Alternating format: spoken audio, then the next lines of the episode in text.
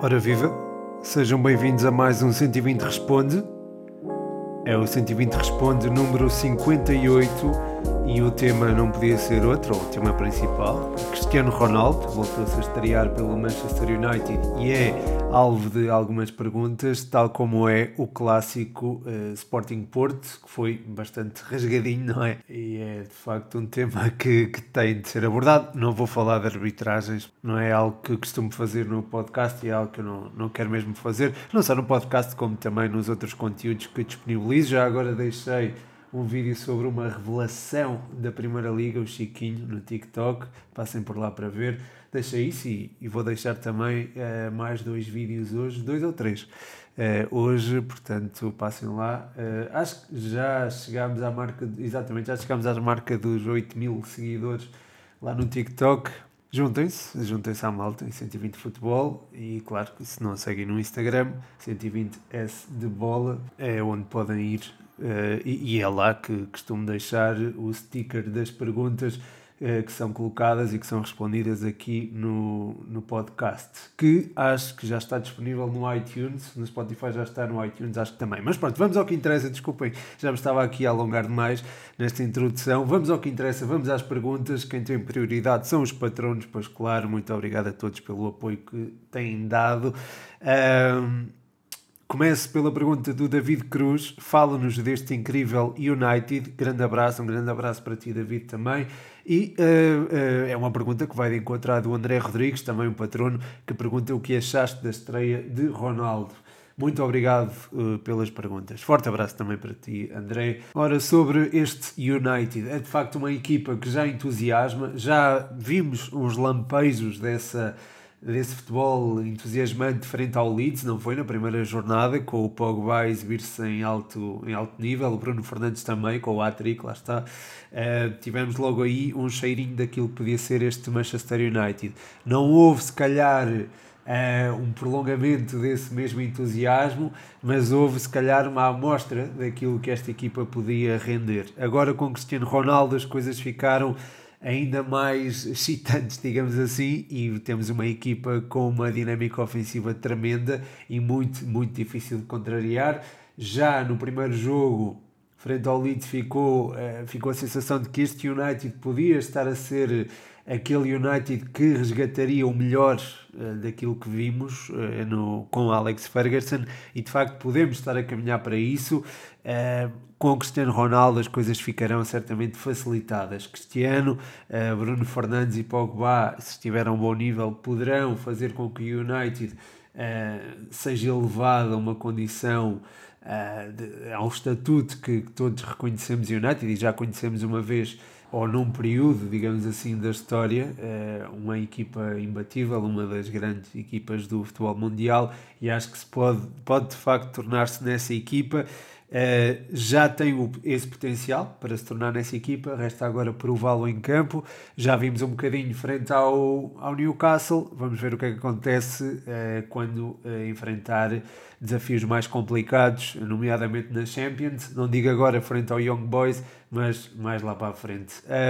Relativamente à estreia do Ronaldo, não esperava uma estreia tão positiva, sou sincero. Eu tinha falado sobre a possibilidade de falar, não foi aqui no 120, foi uma conversa em particular que, enfim, que não esperava muito deste Cristiano Ronaldo no primeiro jogo, porque seria, seria era injusto pedir-lhe muito. Mas lá está, ele é diferente, é um jogador diferente e consegue afirmar-se nestes contextos em que certamente terá terá tido maior pressão e acho que ele confessou mesmo que estava, estava muito nervoso e de facto foi impressionante ver a forma como ele se afirmou uh, ao serviço do Manchester United, a forma como se impôs naquele modelo de jogo que era diferente e que, uh, enfim, que acabou por provar uh, que precisava de alguém como Cristiano Ronaldo, embora Cristiano Ronaldo seja único, não é? E tenha as suas características que acabam por se moldar a qualquer modelo de jogo, mas de qualquer forma, chegar ali, marcar dois golos e ter logo uma influência tremenda no resultado é, é digno dos melhores de sempre e Cristiano Ronaldo é de facto um dos melhores de sempre. Passando à próxima pergunta do podcast universitário, também aqui um patrono, o Rafa, um forte abraço para ti e obrigado pela pergunta, que é, achas que os jogos deviam ter sido adiados este fim de semana? Uh, houve alguns que inclusivamente foram, não é? Na Liga Espanhola, o Barcelona e o Villarreal tiveram os seus jogos adiados. E eu compreendo isto, compreendo isto porque lá está, há competições europeias a meio da semana, é do interesse do país e de, da própria federação que as equipas se, se deem bem no, nos respectivos compromissos. É normal que os jogos sejam adiados. Uh, o problema é se não irão pagar a fatura mais à frente, não é? Porque uh, porque adiar eh, um jogo pode ter as suas consequências mais lá para a frente. Pode haver um, o acumular de jogos, pode não sentir, fazer sentir agora, mas poderá fazer-se sentir mais à frente, porque estas equipas de facto vão ter um jogo extra que uh, as outras, as restantes, uh, não, não tiveram. Portanto, poderemos ter aqui um caso de, enfim, não se paga agora, paga-se mais tarde, digamos assim. Uh, de qualquer forma, acho que faria sentido adiar-se alguns jogos, sem dúvida alguma, porque uh, lá está, não só pelo interesse do país e de, das, das federações, das respectivas federações, uh, havendo uma data europeia, uma data UEFA a meio da semana, mas também tendo em vista que esta jornada internacional teve mais jogos que o habitual, isso, enfim, tem o seu peso no, na, nas pernas dos jogadores e na fadiga dos jogadores. E nesse sentido, acho que o calendário poderia ter sido pensado de outra forma antes dos jogos serem adiados. Acho que poderia-se repensar uh, a calendarização. Portanto, isto era uma coisa que se calhar devia ter sido feito antes da, da, da época começar. De qualquer forma, eu entendo perfeitamente que uh, o, a questão da, da pandemia acabou por atrasar alguns a qualificação para o Mundial, por exemplo, e, e havendo esse atraso, isso teve de ser compensado, portanto também entendo de certa forma o facto de haver mais jogos nesta janela. Não entendo é porque é que houve jogos particulares que, a meu ver, não deviam existir. Mas pronto, isso são outros assuntos e não me vale a pena estar a, a entrar por aí.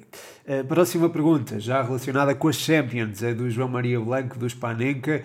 Ele, ele pede aqui previsões para as equipas portuguesas nesta primeira jornada das Champions. Obrigado, João, e um abraço para ti. Olha, eu acho que o Benfica vai ter uma tarefa complicada em Kiev, nunca é fácil jogar lá e acho que desta vez não será exceção. O Dinamo de Kiev começou a época mais cedo que o Benfica e nestes primeiros jogos isso pode sentir-se, não só relativamente ao Dinamo de Kiev, como também relativamente uh, a outras equipas ucranianas e também as equipas russas, por exemplo. Uh, de qualquer forma, o Benfica também começou a época mais cedo e aí também pode haver ali um, uma equivalência de fatores. Mas o Benfica está numa fase em que tudo parece correr bem, o esquema tático dos encarnados está a fluir de forma plena e isso é cada vez mais evidente. É certo que vai, Lucas Veríssimo não vai estar presente, eu acho que é um elemento fundamental nesta equipa, mas acho que há. Eh, profundidade suficiente para suprimir. O Benfica tem um plantel uh, com bastantes recursos e com capacidade para levar a melhor sobre o Dinamo de Kiev. Relativamente ao Sporting e ao Porto, o Sporting terá, terá eventualmente e teoricamente a tarefa mais fácil uh, dos dois, de, entre Sporting e Porto. Jogar contra o Ajax nunca é fácil, atenção, porque aquela frente de ataque mexe-se muito bem, continua a mexer-se muito bem, apesar de este Ajax não ser o Ajax que surpreendeu a Europa há coisa de 3 anos, se não estou em erro, 3 anos, eh, creio que foi 3 anos.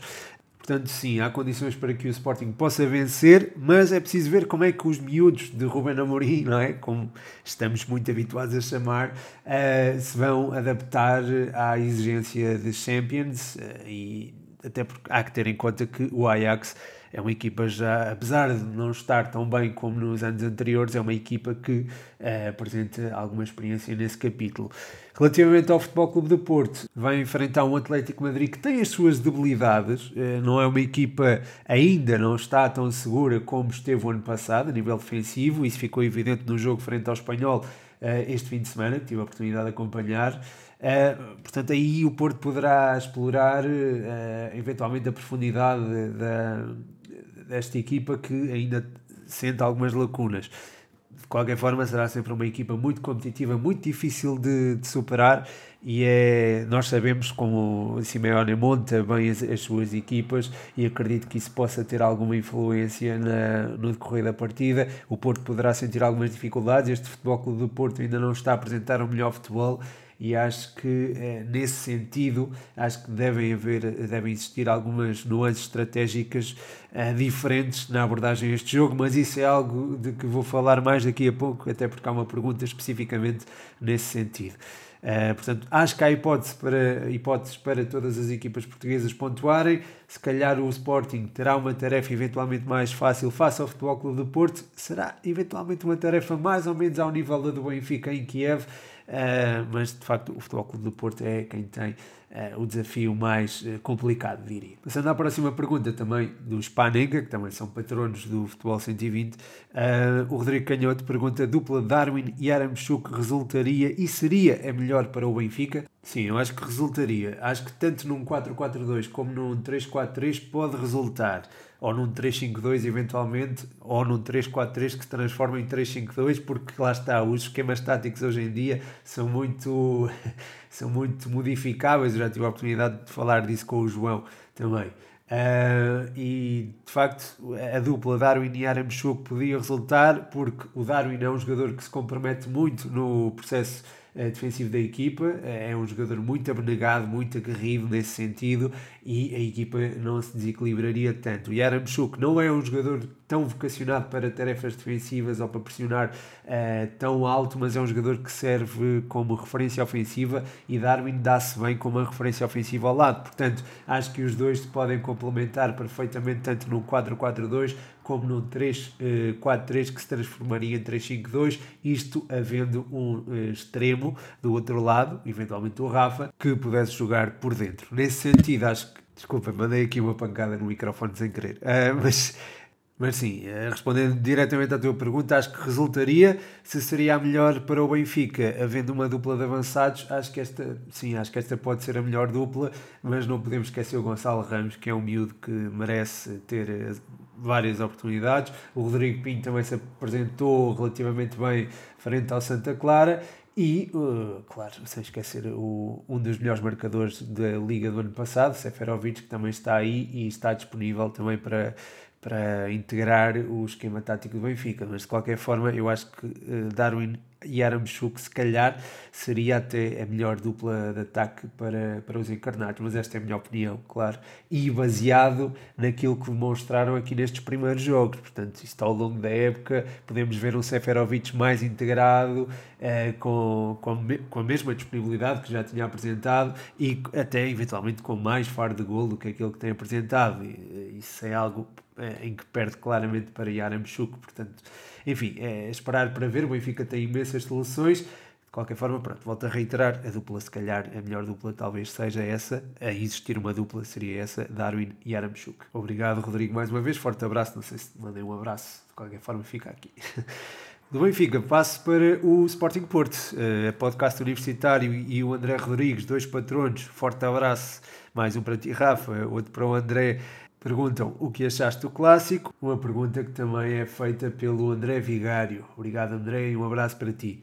Ora bem, em relação ao clássico, acho que foi disputado com muita vontade, com muita impetuosidade, alguns confrontos físicos, alguns duelos mais uh, acesos. Um, e enfim, alguns desses duelos foram normais, outros foram um bocadinho mais agressivos, alguns deviam ser tolerados e se calhar o jogo podia ter fluído de outra forma. Um, mas de qualquer forma foi um jogo que teve os seus pontos de análise interessantes. Eu acho que o, o Sporting começou por dominar o meio-campo, acho que o meio-campo do Sporting esteve muitíssimo bem. O João Palhinha e o Mateus Nunes estiveram soberbos, diria. Depois o envolvimento dos laterais, o Porro e o Vinagre, foi fundamental para que o Sporting fosse ganhando essa superioridade também, uh, tanto nos corredores como no, nos corredores laterais, como no corredor central e foi assim, aliás, que Diogo Costa, Diogo Costa, Nuno Santos apareceu cara a cara com Diogo Costa e eh, esteve perto de finalizar. Foi depois de uma recuperação de Mateus Nunes, creio eu.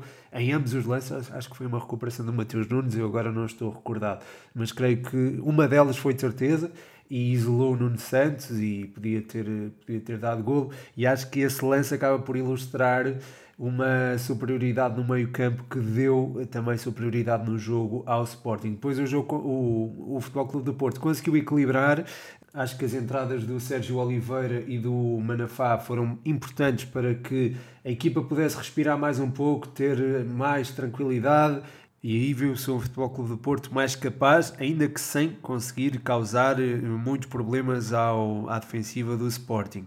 De qualquer forma, a segunda parte foi de facto diferente. E o, o gol do empate surge num lance muito bem trabalhado por Luís Dias. Acho que, enfim, a recepção é fantástica, a forma como trabalha sobre, eu creio que foi o Porro, também é muito boa e depois a finalização é fantástica. O passe do Jesus Corona também é muito importante neste, neste contexto, porque varia o jogo e acaba por eh, fazer mexer com a defensiva do Sporting. E pronto, é, acaba por surgir ali um empate o Futebol Clube do Porto mais estabilizado, mais sossegado na partida. O Sporting não foi propriamente inferior, mas também não se conseguiu superiorizar sobremaneira eh, na segunda parte, eh, nem mesmo diria após a expulsão. E pronto, e, e o resultado eh, acabou por ser, por ser o empate que se verificou num jogo que não foi espetacular, não foi uma coisa incrível, mas foi, foi um jogo emotivo e lá está, rasgadinho, como eu já tinha, como eu já tinha referido.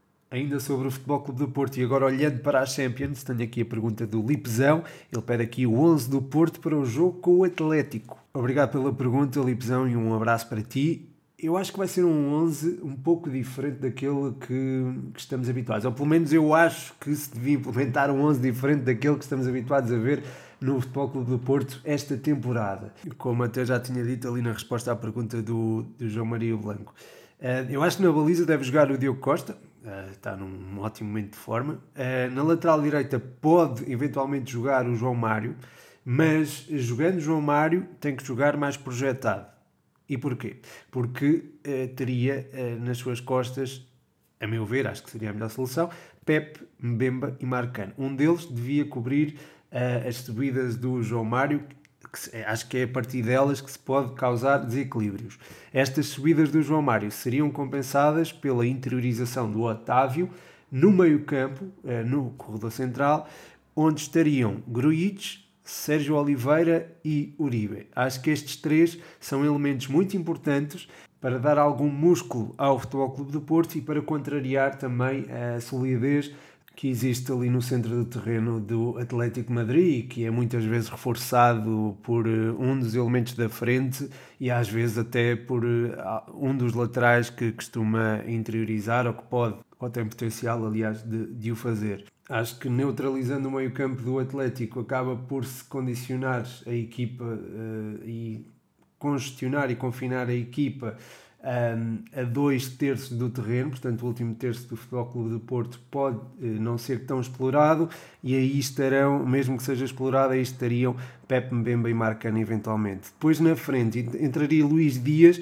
mas Luís Dias seria uma, um híbrido, porque acho que poderia, uh, podiam-lhe ser dadas tarefas defensivas ali no corredor esquerdo sem, claro, se esquecer de atacar. Hum, é certo que isto poderia provocar algum desgaste e eventualmente Luís Dias terá de descansar, eu sei, mas eu acho que ele é, é um jogador capaz de o fazer, capaz de cumprir estes, eh, não digo 90 minutos, mas creio que 60 minutos a, a cumprir estas duas funções e a fazê-las com alguma eficácia, da qual o Futebol Clube do Porto precisa, a meu ver, para contrariar o Atlético. Depois na frente eu jogaria com Taremi, porque é um jogador que joga bem sozinho na frente, eh, mais do que Tony Martinez, a meu ver, e é um jogador que dá-se bem eh, a jogar de costas para a baliza e é também um jogador que gosta de explorar a profundidade, que neste momento, nesta fase da época, ainda está a ser trabalhado, ou o controle da profundidade ainda está a ser trabalhado pelo Atlético Madrid e assim sendo o, um,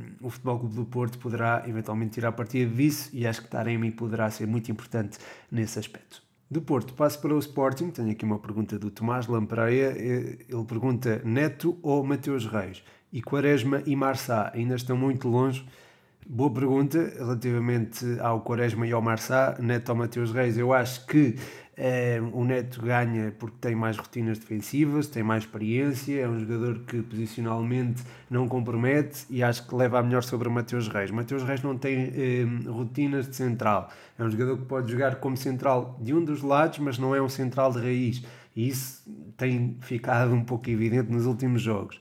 Depois o Quaresma e o Marçal. O Quaresma eu sempre gostei muito dele, eu acho que o Quaresma teria lugar neste plantel do Sporting. É um jogador com boa capacidade de, de passe, é um central moderno, tem capacidade de cobertura, tem qualidade técnica e acho que tem capacidade para integrar eh, este plantel. Depois o Marçá, aquilo que eu vi dele não, não permite tirar muitas conclusões, mas é sem dúvida um jogador com muito potencial e, e, poderá eventualmente, sim, uh, fazer parte da, da, da, equipa principal do Sporting. Portanto, acho que eventualmente é alguém que irá uh, estar entre, não diria ser titular a curto prazo, mas é alguém que eventualmente espreitará um lugar naquele eixo defensivo. Mas obrigado pela pergunta, Tomás, e um abraço para ti. A seguir, o Miguel eh, Diniz Gonçalves pergunta: o Benfica está bem lançado para ganhar o campeonato e o Sporting e o Porto ainda têm hipóteses? Muito obrigado, Miguel. Um forte abraço para ti. Uh, sim, o Benfica acho que está. Tem, teve um início promissor, tem tido um início promissor, mas acho que ainda é muito cedo para podermos dizer que uh, uma ou outra equipa é favorita a ganhar o título. Sporting e Porto estão claramente dentro da, das hipóteses, dependem só de si para ser campeões, não é? Se ganharem todos os jogos até final, serão campeões, uma ou outra equipa. Uh, portanto, acho que sim, acho que há, ainda há muito por decidir. Sporting e Porto ainda tem hipóteses. Claro que uma desvantagem de 4 pontos nunca é muito, muito agradável, não é? Acho que é mais agradável ter uma vantagem de 4 pontos do que ter uma desvantagem de 4 pontos. Ambas as equipas quererão contrariar isto e com o decorrer da época, eventualmente, isso pode de facto acontecer. Portanto, acho que ainda é um bocadinho de ser, mas entendo perfeitamente a pergunta. A seguir, ADN Glorioso pergunta: Achas que se o Benfica for campeão, alguns jogadores tipo Gilberto ou Cebolinha poderão ser vendidos?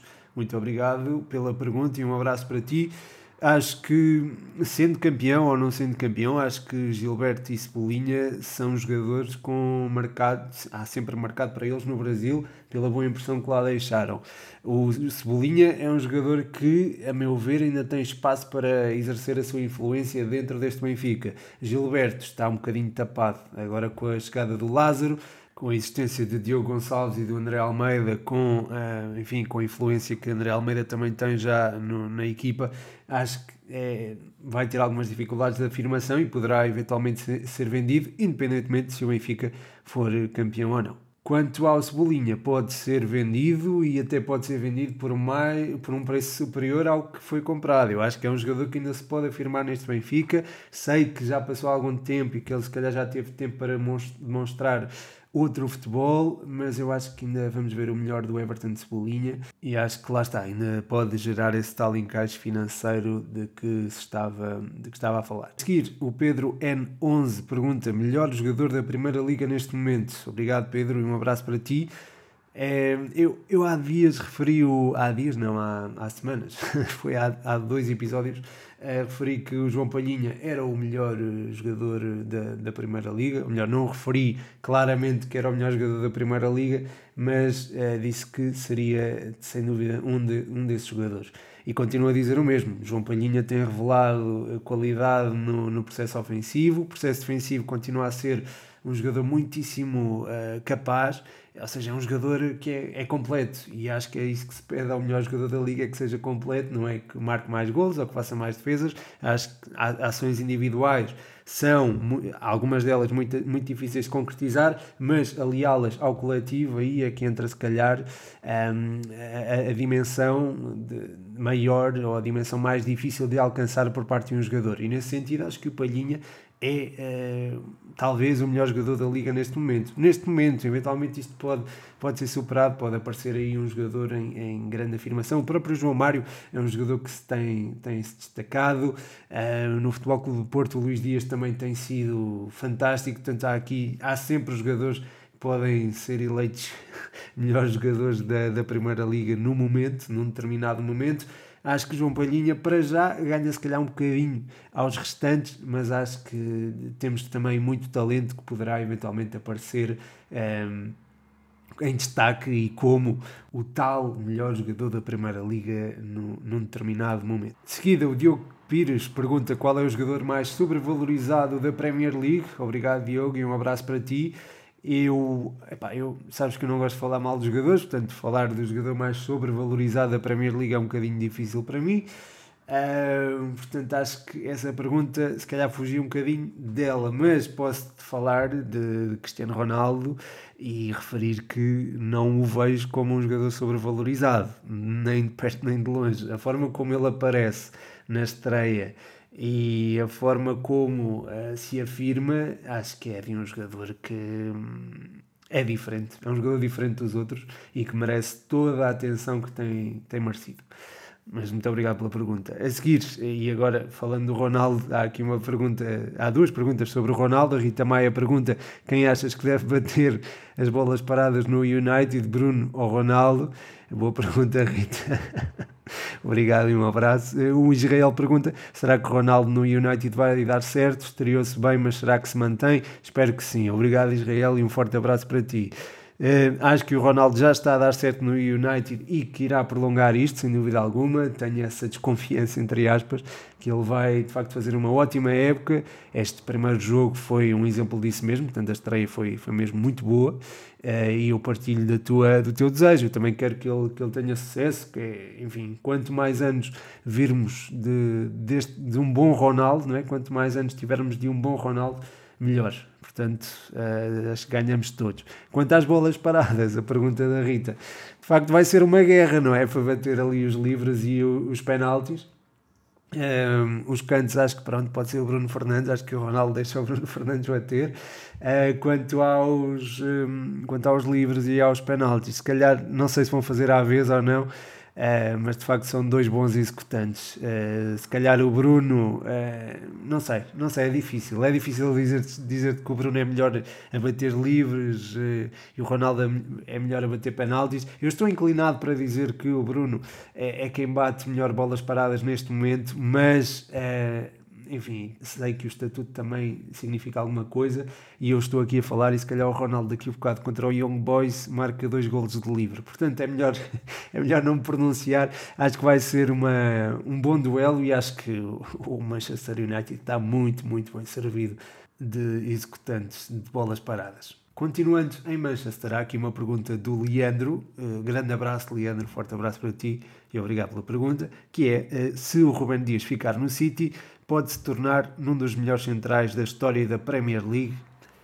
Uh, respondendo diretamente, sim, sem dúvida alguma. Acho que o Ruben Dias já no ano passado foi o melhor central da Premier League, foi eleito, aliás, o melhor jogador da Premier League, portanto, acho que isso diz muito da, da qualidade que ele tem e essa qualidade uh, abrange uma quantidade de características que, enfim, assentam-lhe muito bem, assentam no sentido de ser um defesa central, assentam-lhe muito bem uh, e que são a capacidade para a capacidade de cobertura, tem boa leitura de jogo, é um jogador fiável na, no passe e tem é, aquela liderança que há quem diga que a liderança não nasce connosco, mas é incutida ou é ensinada, mas ele parece que nasceu com ela. Portanto, eu acho que o Ruben Dias é daqueles jogadores que, que é um líder nato e que pode perfeitamente assumir um papel de, de relevo na, na história da Premier League e até no, no Manchester City. Pode vir a ser o capitão do City e ter um papel importante no, no crescimento do clube e no desenvolvimento do clube. Por fim, duas perguntas aqui do Palhares. Ele pergunta quais as equipas que devem conseguir chegar à final da Champions e pergunta-me também se acho que uh, existirá alguma surpresa nas competições europeias. Obrigado, Palhares, e um abraço para ti. Em relação a surpresas, acho que a Champions é aquela que tem menor propensão a que isso aconteça, porque todos os que ali estão uh, estão a 100%, não é? Colocam tudo uh, o que têm na, na conquista da Champions, eventualmente. E na conquista da Champions, ou na conquista, ou na, na vitória de cada jogo, assim é que é. E acho que essa, essa mentalidade torna mais difícil haver surpresas. Enquanto na Liga Europa e na Liga de Conferência tens equipas que entram em modo de gestão e, acabam por rodar alguns jogadores. Portanto, aí se calhar há maior, eh, há maior margem para surpresa, uh, sobretudo na Liga de Conferência. Quanto à Champions, pronto, acho que isso será, será mais complicado. Relativamente às equipas que devem conseguir chegar à final da Champions, acho que, enfim, PSG e Manchester City são claros favoritos, diria. Um, no mesmo patamar, acho que só eventualmente o Liverpool uh, e o Bayern. Uh, depois, uh, correndo um bocadinho mais atrás, estão Real Madrid, Barcelona e Atlético Madrid, as três espanholas. Um, Manchester United também entra neste lote, tal como o Chelsea, uh, que apesar de ser campeão europeu, acho que é uma equipa que parte de trás, um, apesar de pronto, ter uma ótima solidez defensiva e de ser uma das equipas mais sólidas neste momento, acho que é uma das equipas que parte atrás destes tais quatro tubarões, digamos assim, Bayern, PSG, Manchester City e Liverpool. E além destas equipas todas que mencionei, inclusive aquelas que correm um bocadinho atrás, acho que há outro patamar onde se inserem eh, equipas como a Juve, o Inter, eh, o, próprio, o próprio Milan não diria, mas calhar sim, a Juve, eh, o Inter, ehm, talvez o Borussia Dortmund também possa ser incluído aqui um, entre as equipas que correm uh, um bocadinho atrás do segundo patamar. Pronto, há aqui três patamares de, de equipas a correr atrás das Champions e acho que aquelas que partem na pole position, digamos assim, são de facto o PSG, o City, o Liverpool e o Bayern. Acho que poderá sair daqui os dois finalistas da, da Champions. Acho que será o mais provável de, de acontecer, sobretudo uh, o PSG tendo a equipa que tem mas também há espaço para surpresas, isso é que torna também o futebol uh, engraçado, não é? E, e, é por isso que vemos a Champions também à espera de algumas surpresas. A hora que gravo isto ainda não começou a jornada da, da Liga Milionária, mas está quase quase a começar. Uh, provavelmente isto vai para o ar quase à hora do Manchester United e Young Boys. Fecho assim mais um episódio. Agradeço imenso a todos os que deixaram perguntas, agradeço mesmo. Agradeço também a toda a gente que apoia no Patreon. Tenho que reforçar isto: patreon.com.br patreon futebol 120. Muito obrigado a todos pelo vosso apoio. Um forte abraço. Meu nome é Pedro Machado e este foi mais um 120 Responde.